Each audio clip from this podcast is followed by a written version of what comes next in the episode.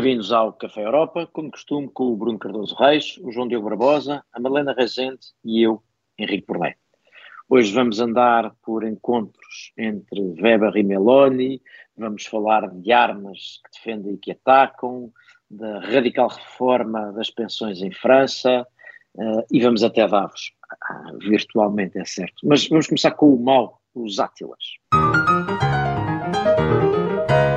Primeiro crítico da semana és tu, João Diogo Barbosa, uh, para um encontro, ou para o Weber uh, se encontrar com Meloni e o que é que aconteceu? Sim, eles encontraram-se no dia 5 em Roma, porque Weber foi ao funeral do, do Papa Bento XVI, uh, mas apesar de tudo, o, o, encontro não terá sido mera circunstância, porque depois fontes do, do governo italiano vieram dizer que a reunião era mais fruto de um trabalho demorado e muito intencional entre os dois lados. Uh, e acho que isso também se percebe pela lista de presentes. Uh, estavam não só o Sr. Weber e Meloni, mas também Berlusconi, que lidera o, membro italiano do PPE, o Força Itália, e, e, o Sr. Tajani, que é Ministro dos Estrangeiros no governo e, enfim, também foi Presidente do Parlamento Europeu e é uma figura com importância no PPE. Um, as consequências do encontro foram também elas importantes, porque rapidamente essas tais fontes do governo, mas também fontes do grupo dos conservadores e reformistas no Parlamento Europeu, um, que, que Meloni preside, vieram revelar que o verdadeiro objetivo da reunião era suavizar relações entre os dois partidos europeus e ver se era possível arranjar uma forma de alinhamento ou entendimento para 2024, para as próximas eleições europeias. Um eurodeputado até veio dizer que o grande impedimento atual a esse acordo seria uh, o facto de haver eleições polacas no outono e, enfim, Donald Tusk estava a criar problemas ao governo do, dos conservadores e reformistas por lá. Eu acho que isto é, é muito interessante por si só, mas que ficou mais interessante ainda quando nos últimos dias um porta-voz do partido do Sr. Weber na Alemanha, que é a CDU, acho que contem ao nível do PPE, veio dizer que uma aliança com Meloni ou com os conservadores eh, do Parlamento Europeu estava completamente fora de questão e, e desautorizou inclusivamente um, o presidente do PPE ao dizer que não havia qualquer hipótese disso vir a acontecer em 2024 e isto nota que há aqui uma decisão estratégica importante a fazer para o PP. Weber é um apologista da, da, da situação italiana ou da solução italiana. Ele fez campanha pela, pela coligação. Na altura foi muito criticado um, até pela CSU, que é a ala mais à direita da CDU, mas também pelos seus eurodeputados, que escreveram uma carta aberta um, a mostrar o seu desagrado com a situação mas eu acho que o verdadeiro problema aqui é mais micro, ou seja, não é tanta questão de poder haver uma grande aliança entre o PPE e os conservadores no Parlamento Europeu, é o facto de uh, o governo de Meloni ter sido, nos últimos tempos, surpreendentemente brando com a União Europeia. Um, e de facto na, na, campanha Meloni prometia uma espécie de rock and roll em Bruxelas, um, ia reformar tudo, ia dizer as verdades, mas nada disso aconteceu. Houve algum atrito com França, houve aquelas críticas ao BCE, mas em geral as partes têm-se dado bem. E eu acho que isso levanta um verdadeiro risco de que o PPE possa absorver não os conservadores, mas pelo menos o, o Irmãos de Itália, o partido de Meloni. E eu acho que é cedo para se dar essa benécia. Eu acho que faz todo o sentido continuar a desconfiar de Meloni e que o caminho que o PP está a fazer e que se nota nas pessoas alinhadas com o partido e às vezes nem sequer necessariamente militantes de desculpabilizar ou de tentar contextualizar o governo italiano e a própria Meloni é bastante perigosa e hum, é verdade que a oposição alemã pode ser muito importante para garantir que isto não aconteça, mas é um caminho que se está a abrir ao PPE e que me parece não trazer nada de bom. Portanto, é o mal da semana.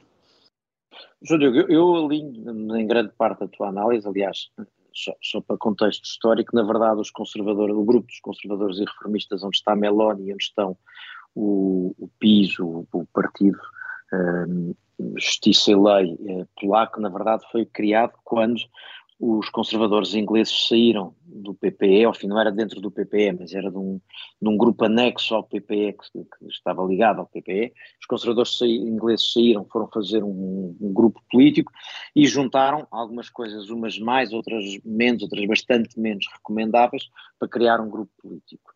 Uh, aquilo que se tem estado, e aí é a única dúvida que eu tenho, uh, é se Meloni, eu dá-me a sensação que há duas vontades que se encontram no PP. Uma, por um lado, o PP gostava de voltar a ter uma capital de um, um país grande e neste momento não tem nenhuma. Não tem Espanha, não tem França, uh, não tem Alemanha uh, e portanto e não tem Itália e portanto o PP neste momento está com um problema que é não tem o PP em termos de partidos de governo é praticamente um partido do centro-leste da Europa.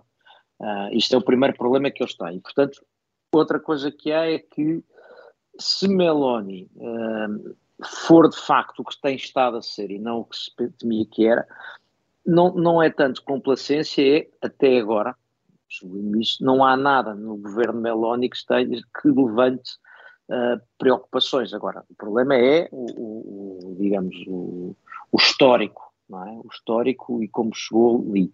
Houve, aliás, uma declaração recente de Meloni a propósito do, das eleições no Brasil, ou das, da invasão depois, eh, no dia da tomada, a seguir à tomada de posse, eh, em que a Meloni criticou o Bolsonaro, pôs-se ao lado praticamente, enfim, em termos práticos, Lula. Ou seja, eh, Meloni tem de facto estado a, a preencher, não é, os, os quadradinhos todos para ser aceitável. Se isso é, é voltamos a ser sinceros se é sincero ou não, é, é a dúvida, não é? É uma espécie de Orban inverso, não é? Ou seja, começa como radical e depois o discurso é mais moderado. O Orban uh, famosamente começou como um moderado Exatamente. e depois o discurso pelo menos tornou-se radical. Mas a verdade é que dizer até agora não houve problema com este governo nos uh, quatro meses, seis meses que tem. Uh, até dizer vamos adotá-lo para o PP é um, salto bastante grande. E acho que há aqui outra dinâmica que é do próprio Weber. Uh, ele é fã desta solução ainda quando ela era impopular, e vale a pena lembrar que ele já foi um Spitzenkandidato que foi ignorado pelo Conselho. Se conseguir surgir como o artífice de uma nova maioria no Parlamento Europeu, de uma maioria de direito ou de uma forma de salvar até a posição do PP como maior partido, isso pode definitivamente torná-lo um candidato novamente viável. E, portanto, acho que isso também vale a pena considerar. São sempre pessoas, acho que vale, não podemos desconsiderar completamente o peso dos indivíduos até na política não, europeia. E, e, e, da ambição pessoal, exatamente. Mas, mas sim, eu acho que tens razão, o, o contrário do Orban, ou até eh, pode ser que seja, eu acho que essa expectativa que seja uma espécie de Sirpas, não é? Que veio do, do radical para, caminhou-se ao centro à medida que teve que governar. Faz sentido, porque o, Salvini podia ser o, o Varoufakis deste governo. É? Exatamente, exatamente. Bom, continuamos. Temos mais átilas. Uh, Bruno Cardoso Reis. Uh, na Alemanha, a discussão anda animada entre o que, é que são armas defensivas e armas ofensivas e o que é que se pode emprestar aos ucranianos e o que é que não se pode emprestar. Isso faz uma grande diferença, não é? Emprestar, emprestadar, até porque muito daquilo que se vai emprestadar eh, fica lá, inclusive destruído, não é? Nas campanhas, mas.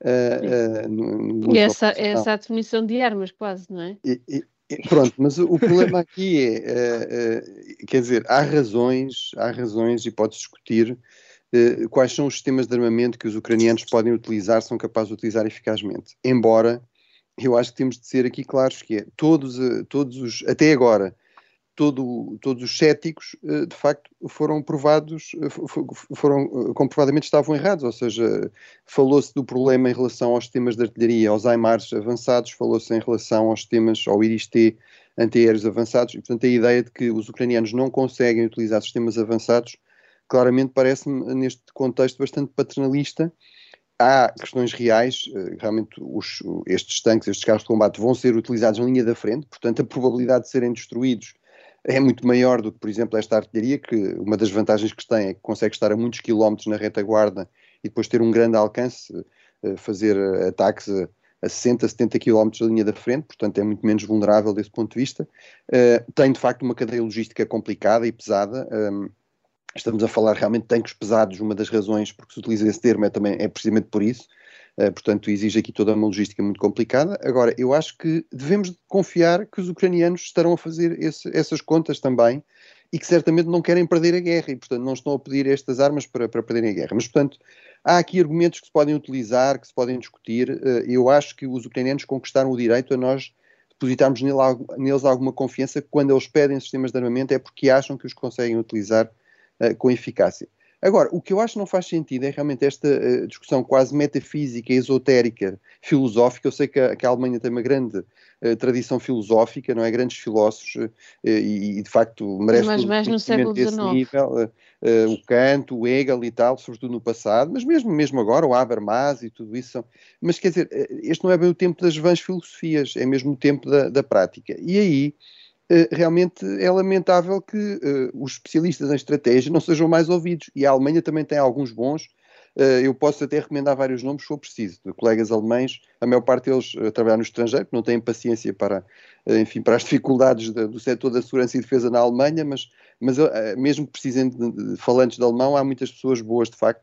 E, de facto, é, é, é, o que os especialistas vão dizer é esta discussão não faz grande sentido. Quer dizer, há armas que têm uma função, sobretudo defensiva mas não há armas intrinsecamente, intrinsecamente defensivas. Quer dizer, a, a, Rússia está a utilizar, por exemplo, sistemas de defesa antiaéreo, sistemas SHAM, para fazer ataque ao solo. Portanto, as, as, armas, praticamente qualquer tipo de arma, pode ser utilizada para fazer defesa ou para fazer ataque. No caso destes tanques, ainda por cima, destes carros de combate pesados, basicamente as duas funções que poderão ter, e que os ucranianos de, dizem que, que querem que tenham, são, por um lado, ajudar a reconquistar território, portanto, no fundo, serem aqui a ponta de lança de novas ofensivas ucranianas com mais mobilidade, mais poder de fogo, graças a estes tanques mais avançados, uh, para poderem recuperar o território que foi conquistado pela Rússia, ocupado ilegalmente pela Rússia, libertar a população que está a ser uh, massacrada pelos ocupantes russos. Uh, portanto, é obviamente um objetivo ofensivo, mas corresponde, no fundo, a uma estratégia de defesa, não é? De recuperação de território perdido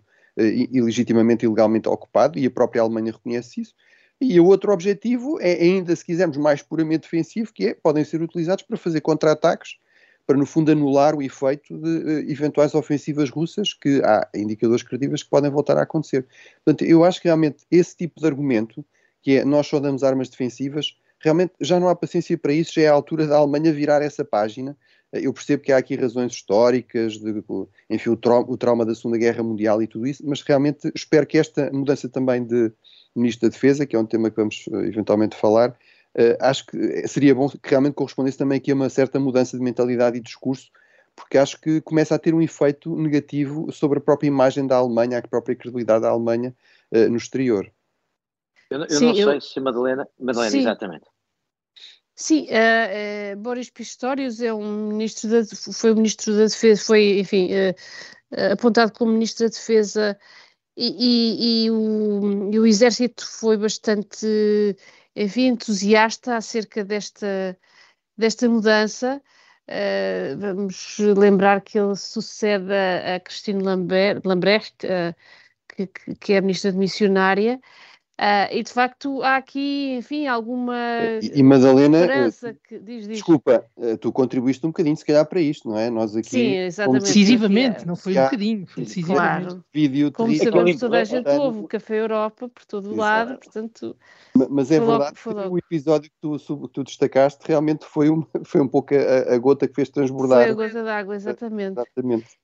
É, é, e, portanto, esta, esta discussão está aqui, de facto, a tornar-se cada vez mais central na política alemã, que, eh, enfim, eh, com alguma impaciência da parte, de, enfim, da, não só dos verdes, como, obviamente, do exército e de todos aqueles que, que acreditam que, uh, que a Alemanha está, está a atrasar-se demasiado em relação aos outros países europeus e em relação, enfim, ao próprio curso da guerra, como, como o Bruno bem disse, e, e, e portanto estes, estes, esta mudança irá eventualmente, esperamos, acelerar esta, esta entrega dos, dos famosos leopardos, os, os, os tanques pesados de ataque uh, que são, que são uh, enfim, que são produzidos na Alemanha e que a Alemanha tem alguma abundância mesmo assim, uh, mas que aparentemente, enfim, há algumas dúvidas se eles estarão, enfim, em capacidade de, de combate imediato ou não. Uh, enfim, um, um, debate também já um pouco estranho, não é? Madalena, desculpa, aí o ponto principal é que a Alemanha uh, não é só a questão de ter à volta de 300 desses tanques, enfim, há, há, de facto notícias de que muitos deles poderão não estar em grande estado, mas o problema é que há à volta de 2 mil, de facto é o tipo de, de, carro de combate avançado mais abundante na Europa, à volta de 2 mil, e mesmo países como Portugal têm, a Turquia, etc., O, o, problema é que, e isso é assim em todo o tipo de equipamento militar, o país produtor tem sempre a última palavra em qualquer reestruturação. Ou seja, se a Polónia, eh, se a Polónia, como já disse, quiser dar estes tanques Leopard, se Portugal quiser dar três ou quatro tanques Leopard, se, se a Espanha quiser dar tanques Leopard, tem de ter a autorização da Alemanha, porque obviamente o equipamento militar não é uma máquina como outra qualquer e, portanto, há sempre essas cláusulas de salvaguarda para, para, evitar uma exportação para um país até mas, mas, mas, mas parece que a questão de autorizar, autorizar estará mais, mais, mais perto do que... Sim, mas mesmo isso ainda não foi garantido até agora. Mas não, é? não foi garantido, espero... tem havido pressão, mas João é, Eu espero que esta reunião agora de Ramstein, eh, que aliás é na Alemanha, mas coordenada pelos Estados Unidos, eh, com os ministros da Defesa da NATO, agora no final da semana, seja o passo final, digamos, pelo menos nesta saga das autorizações alemãs. Esta, esta, nota, esta nota é importante porque, enfim, a Alemanha troca de ministro um ou dois dias desta reunião importantíssima. O senhor poderá nem ter tempo de ler os dossiês. É um bocadinho estranho e acho que mostra a impreparação do governo. Deixem-me assinalar que, infelizmente, o Bruno não elogiou o Reino Unido como devia, depois, na semana passada, ter elogiado o presidente Macron. Uh, acho que valia a pena. Rishi Sunak, que é um conhecido mão de vaca, uh, disponibilizou-se a enviar armamento pesado uh, para a Ucrânia. E portanto vai daqui esse conceito tão sofisticado das relações internacionais é verdade sim, sim. Já, já, desde Bismarck Bruno, aliás. Exato. mas junto-me junto inteiramente ao teu, ao teu elogio uh, João Diogo tá, estou de acordo. Realmente a Grã-Bretanha também deu aqui um passo em frente importante Sim, e voltando só à questão do, do, do governo alemão para dizer, há, aqui dois momentos em que me parece que é Scholz e o SPD que perdem o controle da narrativa. O primeiro é ao nível europeu, porque não se trata apenas de uh, a Alemanha ter uma, uma posição que não é maioritária na União Europeia, é a dificuldade que tem em convencer os outros Estados-membros de que a sua posição faz sentido e de que vale pelo menos uma discussão. Acho que já ninguém sequer um, quer pensar muito no que a Alemanha decide e, se for preciso, contra a Alemanha. E, em segundo lugar, até dentro do governo, ou seja, chegamos ao ponto em que o SPD faz o, o, argumento ou o contraponto pacifista em relação aos verdes e, portanto, há aqui uma dificuldade muito concreta de Scholz, que começou um, em fevereiro ou março a prometer uma grande reforma, uma grande revitalização da indústria de defesa e do próprio exército alemão, o que se esperava que uh, quisesse dizer, bom, vamos aqui criar novas armas ou comprar novas armas para entregar as antigas à Ucrânia, nada disso aconteceu e não aconteceu de uma forma muito amadora que impediu a Alemanha de ter sequer controle da narrativa que se construiu à sua volta, e isso é que é verdadeiramente preocupante. Eu, eu queria só aqui acrescentar né, nesta conversa duas ou três coisas. Uma, concordando completamente contigo, João Diogo, nesta questão de que a Alemanha, de facto, uh, embora a Alemanha até tenha contribuído mais para o esforço de guerra do que às vezes parece, a verdade é que a Alemanha tem sido muitas vezes, de facto, parecido arrastada, parecido contrariada, e como dizias e bem, uh, e acabam por ser os verdes e os liberais, uh, muitas vezes a puxarem pela posição mais alinhada em termos internacionais.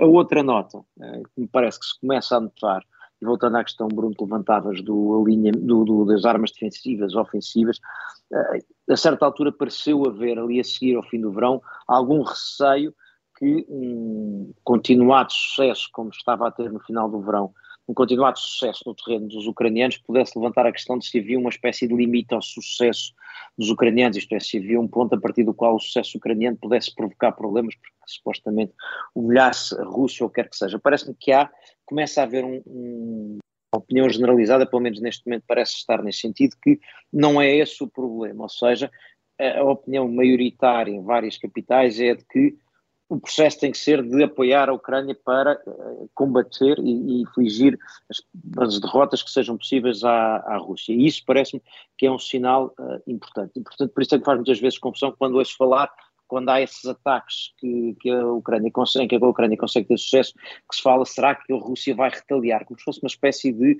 a Ucrânia não ter direitos a atacar, a defender-se atacante, ter só direito a defender-se mais ou menos passivamente. E, portanto, eu acho que esse é um discurso que, não, que cada vez faz menos sentido e talvez uh, esta mudança na Alemanha possa ir uh, nessa direção, de, de, acompanhar, vamos ver o que acontece na sexta-feira em Ramstein, precisamente se acompanham esta, esta transformação. Mas isso era... E uh, aí o, o papel dos Estados Unidos vai ser realmente sempre muito importante, no fundo a mim parece-me claro, não sei se a Madalena está de acordo, que o chanceler Scholz, até por ser também o líder do SPD, portanto o partido aqui mais à esquerda, enfim, se escolhermos o Die Linke, que é, que é de extrema esquerda, mas que tem, digamos, uma... 10 segundos. uma ligação maior a esta tradição pacifista, no fundo prefere sempre aparecer como o último a dar o que quer que seja.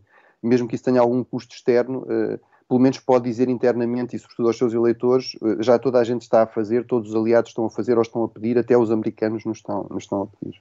Para a semana comentaremos no, no resultado desta reunião de Ramstein. Para já, chega aqui ao fim a primeira parte do Café Europa, voltamos já de seguida. E recomeça aqui o Café Europa, a segunda parte. Demos Átilas na primeira, vamos dar, começar por dar, bem assim, queremos aos disparados certamente, começar por dar croissants, o bom. Madalena Rezende, e o teu croissant para Macron faz-me lembrar um clássico uh, de quem via o Yes Minister, que era quando o Sir Humphrey achava que era uma má ideia e dizia How courageous of you, Minister. Um, eu suponho que alguém deve ter dito a Macron How courageous of you de tentar reformar as pensões. Mas pronto, mas vai com um croissant daqui.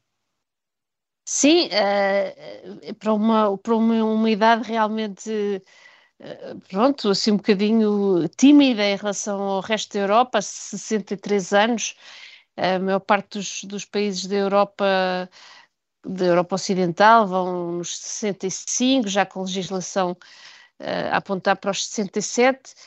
Sabemos que Macron tentou na sua, no seu primeiro mandato e naufragou nas praias dos Gilets jaunes. Agora eh, é a segunda tentativa. Sabemos também que, enfim, todos os, os, os, os uh, candidatos ou, ou, todos os presidentes que se recandidataram e, e anunciaram uma reforma das, das pensões uh, acabaram por perder as eleições. Enfim, é, é, é toda uma questão uh, muito complexa e muito, uh, ao mesmo tempo, muito clássica na política francesa, esta reforma das pensões. Mas aqui vai o meu croissant, um croissant muito francês, uh, cheio de manteiga, para Emmanuel Macron, por, por realmente uh, tentar, esta, tentar esta reforma, que ele, enfim, põe no centro de toda uma, uma reforma mais larga que tentaria tornar a França num país economicamente mais dinâmico, uh, mais virado para o mercado, etc., menos estatista. Vamos lá ver. É, é com, é com expectativa que, que aguardamos. O João Diogo vai entrar aqui, mas eu enfim, suponho que vamos. Eu, eu, não deixo de ficar impressionado quando se diz isto dos 63 anos. Eu acho que é mesmo quem pensa que se calhar estão a baixar a idade da reforma. Não, é tentar subir para os 63. Não aumentar. é aumentar, é, é reformarem-se desgraçadamente mais tarde, os coitados dos franceses. Mas, mas é. também compreendes uma economia pujante, porque as pessoas não hão de gozar dos benefícios de uma economia pujante mais cedo. João Diogo. Sendo que os 63 anos já são um compromisso em relação à proposta da, da campanha eleitoral que criou muitas dificuldades a Macron. Um, e, e vale a pena dizer que, enfim, é 63 anos, porque não há uma maioria no, no Parlamento, eh, porque será que não há, não é?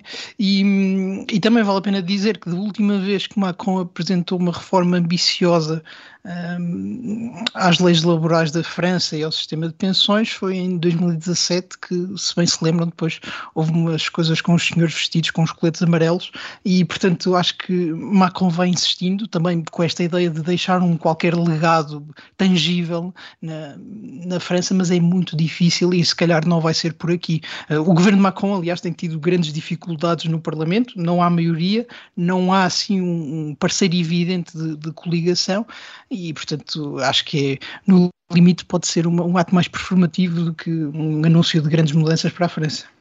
Eu e o Henrique bem dissemos que isso ia acontecer, não é? Uh, ia ser difícil formar maiorias, mas uh, enfim, eu não, não tenho muito a acrescentar, estou muito de acordo com, com, com, o que disseram. Acho que, apesar de tudo, saudar alguma coragem política e se calhar é mesmo daqueles casos em que se justifica aquela expressão tipicamente francesa, bom coragem, não é? Portanto, para o Macron. Pode ser. Uh, eu, eu, exato, pode ser que corra bem. Eu gosto sempre de recordar que isto é um, ministro, é um, primeiro-ministro que é líder do Grupo Liberal Europeu, só para termos presente quão liberal se consegue ser em França. Bom, continuamos. Uh, Bruno Cardoso Reis, temos outro croissant. Macron não vai a Davos, mas tu queres ir? Uh, quer dizer, por acaso suspenso, estou com a garganta, provavelmente os ouvintes já perceberam, estou um bocadinho adoentado e portanto acho que aquele frio, para mim férias na neve não, é uma contradição nos termos, não é? Portanto, deixem deixo estar lá os senhores em Davos, mas tenho acompanhado e queria elogiar, uh, virtualmente elogiar uh, a partir daqui. De facto, acho que há duas coisas importantes. Uma é que, apesar de tudo, as perspectivas económicas são talvez menos pessimistas do que aquilo que se dizia mesmo há poucas semanas e, e, que no fundo já era um pouco a reportagem antecipada em relação a Davos, é que ia ser uma, uma reunião terrível a constatar eh, consequências económicas terríveis. Acho que sobretudo no caso da Europa se calhar não são assim tão más e a economia europeia tem mostrado aqui alguma resiliência e capacidade de adaptação, nomeadamente à questão da, da chantagem energética russa.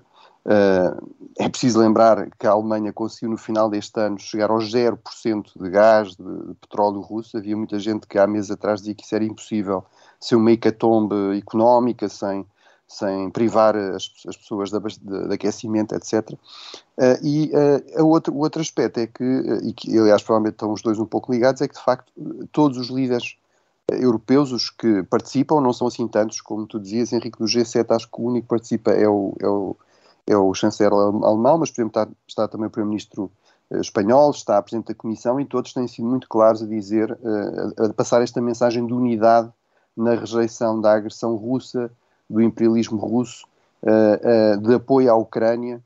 Mesmo o próprio Henrique Kissinger, que no ano passado gerou aqui alguma controvérsia, veio dizer que sim, seria preciso negociar com Moscou, mas que ele defendia que havia que apoiar a Ucrânia militarmente provavelmente até havia que aumentar esse apoio uh, e que uh, provavelmente a chave para se conseguir uma negociação com Moscou era realmente a Ucrânia conseguir novos ganhos no terreno, recuperar o território perdido. Uh, e, e, portanto, acho que de facto isto mostra que, ao contrário também do que muitos diziam e foram dizendo desde o início da invasão, que, enfim, teria havido aqui uma, uma reação europeia, ocidental, mas que ela rapidamente iria eh, começar a fragmentar-se completamente e a, haver, a começar a haver imensa pressão para retomar relações com a Rússia, para abandonar a Ucrânia. Eh, a verdade é que isso não aconteceu. Obviamente eh, há tensões, há divisões, há discussões e vão continuar a existir. Obviamente nem tudo vai correr bem nas relações com a Ucrânia no futuro, mas eu acho que há hoje razões para dizer que houve aqui uma viragem de página muito significativa e, e, ela parece estar minimamente consolidada. Acho que há aspectos em que, de facto, não, não, não existirá aqui um regresso ao passado uh, anterior a, a, fevereiro de 2022. É, é curioso, Bruno, porque, porque, se não fosses tu a dizer, eu acho que aquelas pessoas todas que usaram Kissinger aqui há um ano uh, para invocar os malefícios de apoiar a Rússia, agora não, não, não reparei que tivessem uh, citado muito Kissinger, mas enfim. Uh, é, de repente assim, deixou de ser interessante alguma distração, mas, mas deixa, João Diogo, deixa-me só aqui notar duas coisas. É que é certo que há algumas pessoas, alguns líderes mundiais que não foram, e eu acho que há aqui o facto de o, o que Davos representa, a ideia, no fundo, da globalização e do mundo global estar uh, um pouco fora de moda neste momento, num mundo que está a ficar mais proteccionista, já lá vamos, provavelmente, mas uh, e talvez isso ajude a explicar algumas ausências. Uh, mas por outro lado, uh, Davos está mais, já lá vai o tempo em que Xi Jinping ia lá dizer que ele é que era o campeão do, do comércio internacional e dos mercados abertos, não era sincero, mas era aproveitando o que Trump estava a fazer, uh, e portanto talvez esteja mais ocidentalizado e aí talvez mais fácil o consenso em relação ao apoio à Ucrânia. Duas notas só, uma para dizer a propósito disto, Mas sendo alinhados pelos europeus. Só, só, em relação à China, é interessante que a China esteve presente através do vice-primeiro-ministro. Basicamente, tanto quanto eu percebi, ignorou a questão da Ucrânia, mas também não, não se prestou a apoiar a Rússia ou protestar pela ausência da Rússia e, sobretudo, manifestou-se muito preocupada em atrair novamente investimento ocidental. Pelos vistos, os chineses perceberam que todo este isolamento toda esta espécie de neomaoísmo pode ter uns, umas implicações económicas negativas, nomeadamente em termos de investimento. Mais do que isso, o vice-primeiro-ministro disse que a China se opunha frontalmente ao unilateralismo e ao proteccionismo, que, enfim, uhum. é conversa de Davos. isso.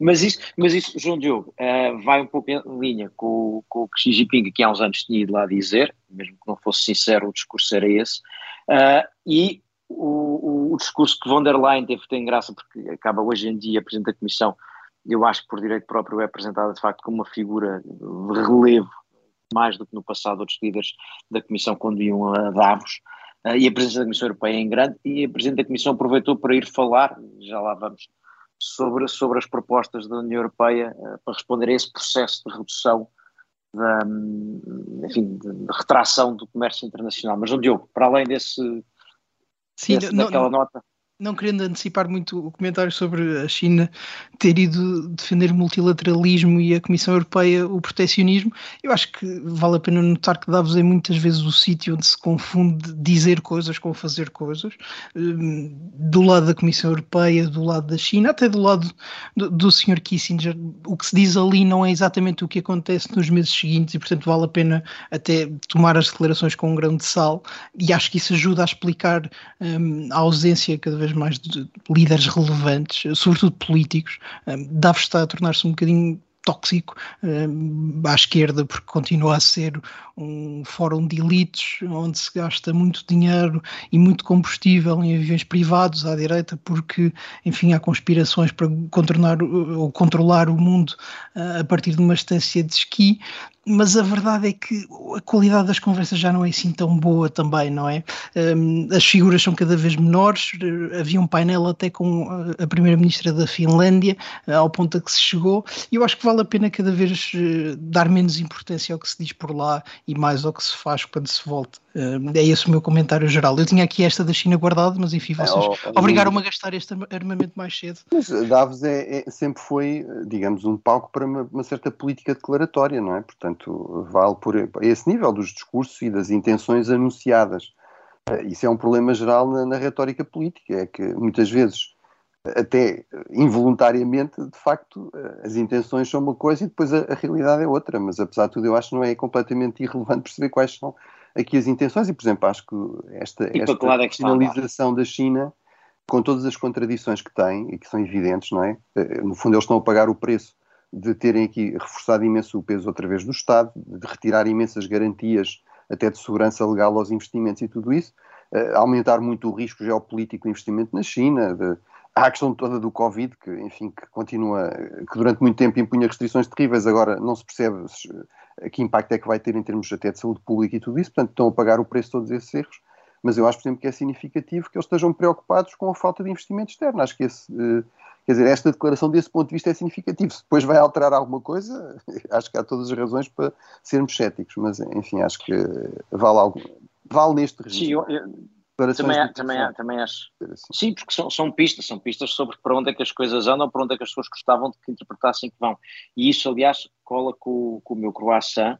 A Presidente da Comissão Europeia foi uh, em Davos que resolveu apresentar aquilo que é uh, o protecionismo europeu disfarçado faz de conta que não é, uh, e isso para mim já é, um, já é qualquer coisa, ou seja, há uma consciência de que não é o protecionismo que a Europa acha que tem que fazer é, apesar de tudo, assumido como sendo uma coisa que se preferia que não fosse exatamente assim, e quanto mais não seja essa, essa homenagem que, que, o vício presta à virtude, já por si me parece positiva, Uh, mas, mas, mas, mas, de facto, uh, e, isso entra para mim, parece-me que é uma das discussões mais importantes dos próximos tempos, uh, e tem-se começado a ver posicionamentos diferentes, já trouxemos esta conversa aqui mais de uma vez, mas agora com este anúncio da Presidente da Comissão Europeia, que basicamente diz para responder lá ao IRA, ou Inflation Reduction Act americano, que tem 500 mil milhões de dólares para dar para uma espécie de patrocínio do Made in America, Uh, estamos a ouvir falar de subsídios, mas como se percebe que nem todos os Estados podem ter a mesma capacidade de subsídios,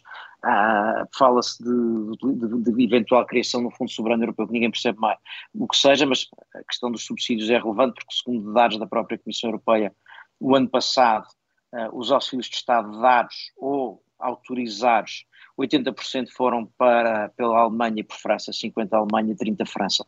Portanto, 20% pelo resto dos Estados-membros, percebe-se bem a desproporção entre uma coisa e outra. E, e, o facto de haver esta consciência, é isso, são estes números que fazem com que se fale a hipótese do fundo soberano. Se isso resolve ou não, é, é, não sei, mas a verdade é que é um problema, e é um problema que, e aqui o meu, o meu, o meu croissant para a comissária, eh, para a vice-presidente Vestager, que resolveu enviar uma carta aos ministros, uh, aos governos dos Estados-membros, perguntando o que é que pensam sobre esta questão de possibilidade de continuar a relaxar ou manter alguma suspensão parcial ou não das regras sobre os auxílios de Estado, ou seja, do que evita que os Estados consigam pôr dinheiro seu na, na, competição entre as, empresas, entre as várias empresas. E isso, pelo menos, parece-me um bom ponto de partida, que é enquanto o Breton anda a tentar reunir alguns governos que são favoráveis a esta visão, e não fazer um tour mais ou menos pelo sul da Europa, Vestager quer ouvir os, os, governos todos e perceber os impactos disso e, portanto, parece-me que está no bom caminho. Outra nota, aqui um bocadinho em tom de provocação, Bruno, é que, por exemplo, França, eu sei, esse, esse, esse país profundamente liberal, como falávamos há pouco, sugere que, eh, agora já sugere que, se calhar, entre as várias medidas de apoio às indústrias europeias, podem estar os créditos fiscais. E voltamos à minha discussão antiga, que às vezes os créditos fiscais são é o pouco que os países que não têm muito dinheiro podem dar. Portanto, o meu croissant é para as dúvidas de Vestager no meio de uma pressão para protecionismo. Eu, eu pergunto-me, Henrique, o que é que o, o líder do, do, maior, maior país, maior Estado-membro governado por liberais, vai responder a Vestager? Será que se vai chatear bastante com esse relaxamento? Ou será que Macron vai dizer que é boa ideia, se calhar, relaxar as regras do auxílio do Estado? Hum, enfim, eu 63. Isto... 63. Bom, um, não, eu acho que há um ponto importante sobre o, o, discurso de von der Leyen em Davos, porque de facto parece que o novo programa, cujo nome já toda a gente esqueceu, porque é mais um programa europeu de grandes objetivos, um, parece ser uma resposta ao IRA uh, americano, mas a verdade é que o discurso de von der Leyen, se formos a transcrição, parece ser muito mais crítico da China do que dos Estados Unidos.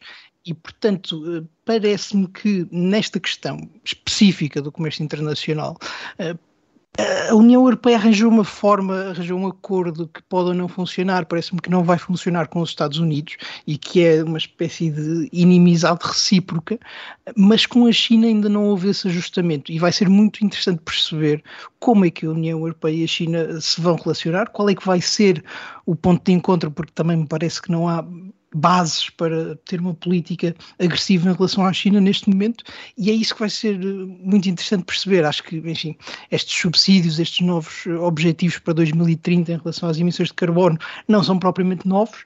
Mesmo a questão dos auxílios de Estado, acho que, enfim, muitos Estados-membros eh, levaram a bem esta ideia de poderem funcionar novamente como business angels de hum, empresas perdidas e isso tem toda, tem toda a perna para, para continuar.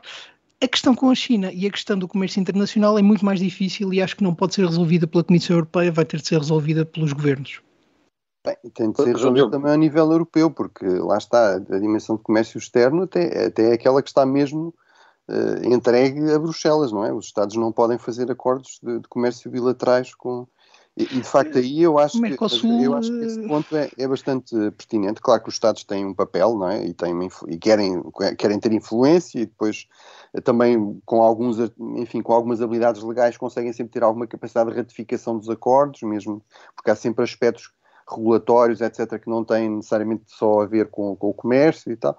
Mas a verdade é que eh, eu acho que esta questão põe-se em relação aos Estados Unidos Agora é evidente que se põe muito mais em relação à China, quer dizer, a China tem sido a, campeã da, da, da retórica, uh, digamos, do, do, livre comércio, enfim, o exemplo de Davos, lá está, de 2017, o presidente Xi, uh, ao mesmo tempo que é, de facto, um, Estado neomercantilista, não é? Portanto, altamente, com enormes apoios, todo o tipo, às empresas privadas, uh, e muitas delas nem são privadas, são públicas, todo o tipo de apoio às empresas chinesas para terem vantagens competitivas uh, ou para dificultar a entrada de empresas uh, europeias, não é? Ou, ou de produtos uh, a partir do exterior, não é? Portanto, isso realmente tem, de, agora, tem de mudar. Cabe-me aqui fazer o protecionismo do nosso prémio final. Eu também queria dizer que, não, que acho que a questão com a China é diferente, mas voltaremos outro dia porque temos um, um, um, um Dijsselbloem final que não podemos perder.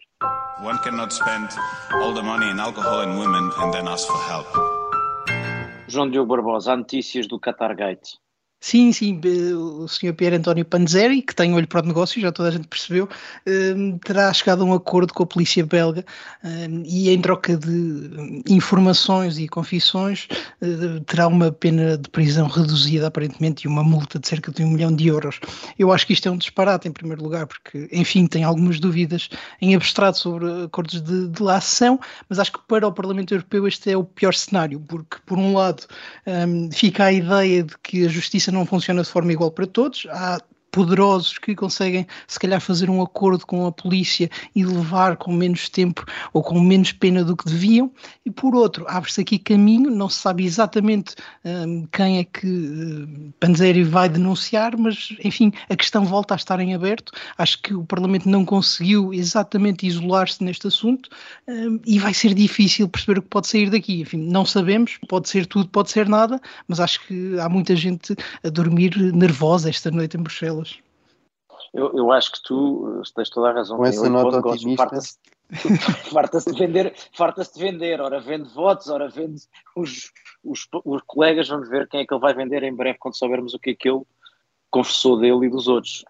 Uh, parece-me que temos, temos, podemos criar uma rúbrica propriamente, o Qatar Gates no Café Europa, veremos. Mas uh, será noutros programas. O desta semana chega ao fim e voltamos para a semana.